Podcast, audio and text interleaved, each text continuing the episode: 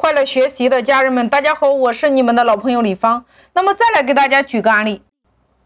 我们用一个六十九块钱的引流产品导流到门店之后，那么我们确定主推的套餐的卡值是一千五百八。那么这个时候有五个储值卡，五万、两万、八千、五千和一千五百八。当你确定你的主推卡项的时候，我们就要用最傻瓜的营销方案，用最傻瓜的话术，把六十九元的人先成交你的一千五百八，然后后续再升单到八千，再升单到两万，再升单到五万。这就是我们的一个营销一个逻辑。所以大家一定要记住几个数字：第一个叫三到五倍，第二个叫十倍以上。如果今天你的流量卡到你的主推套餐是三到五倍的比例，那么这个是非常容易成交的，通常是百分之四十到百分之六十的成交率。那如果你的主推套餐和你的流量卡项的内容是十倍以上的话，那你这个成交率就会降到百分之二十以下。也就是这是我们无数次实战经验验证过的一个比例。第三个，大家一定要注意，你要预留。升级卡或者说套餐预留升级套餐的一个入口。举例，假如我们主推的套餐是一千五百八，所以我们必须在这个一千五百八和五千这两个储值卡项当中提前去设计和规划出来。你比如说，它升级了一千五百八，你要送什么？在它升级到五千的时候，它有什么样的优惠？你要提前设计和规划出来，让他去升级的，预留一个让他去升级的这个入口。你比如说，假如你看你买了他们家的五千块钱的套餐，那他再送给你五千块钱的现金，那这五千块钱的现金怎么用呢？你比如说他们家做医美的，你可以做眼综合，眼综合通常是三万起啊，那你直接可以抵扣五千。你看，这是不是两万五千块钱就成交了？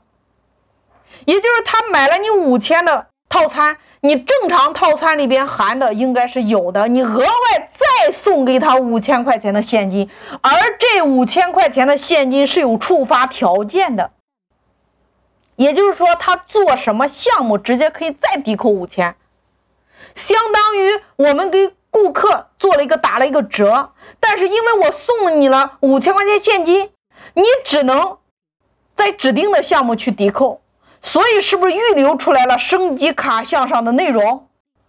再给大家举个案例，比如说你买了他们家的一千五百八的套餐，那我额外送给你一千块钱的奖学金。那这一千块钱的奖学金就是在你在报年度学习的时候才可以用，这就是触发条件呀。也就是说，你年度学费是五千块钱的套餐，那你再减一千块钱。最终我是用四千块钱来成交你的，这就是落差。所以在这个地方，大家一定要预留出来能够让顾客升级的这个通道。所以这就是我们要把你的比价储值卡去引爆业绩的一个核心。那么有的公司它不是以卡项存在的，它是以产品存在的。你比如说郑州的一家健康项目为例，它的流量卡是一百九十九，那它的利润储值卡是六千八，它的品牌卡是十八万八。大家可以看一下，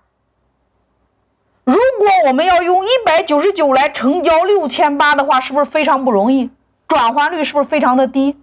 但是如果一百九十九的这个引流卡，你引流来之后，我们要去成交两千块钱以内的，是不是很容易？你看，一百九十九引流卡，它引流来之后，你成交多少钱的会比较容易呢？一般我们前面有讲过，三到五倍，也就是六百到一千五是最容易的。所以一百九十九的卡项内容和六千八的卡项内容中间，你要有一个大概六百或者说到一千五之间的卡项内容，来做一个过渡的卡呀，或者说来做一个你的储值的小卡。然后等到客户买了六百到一千五之间的小卡之后，你再来让他升级到你的大卡。在这里，如果你要做转换的话，你再转换成三千到四千五之间是最容易的。所以你在成交，你看一百九十九引流来之后，你要在中间设置一个三到五倍的，也就是六百到一千五之间的小卡，你要给他一个优惠券。那这个优惠券你要埋伏预留在三千到四千五它里边来升级用的。所以这就是说。你要预留出来升级卡项的优惠额度，让它有一个比价的落差，它才会再去升级。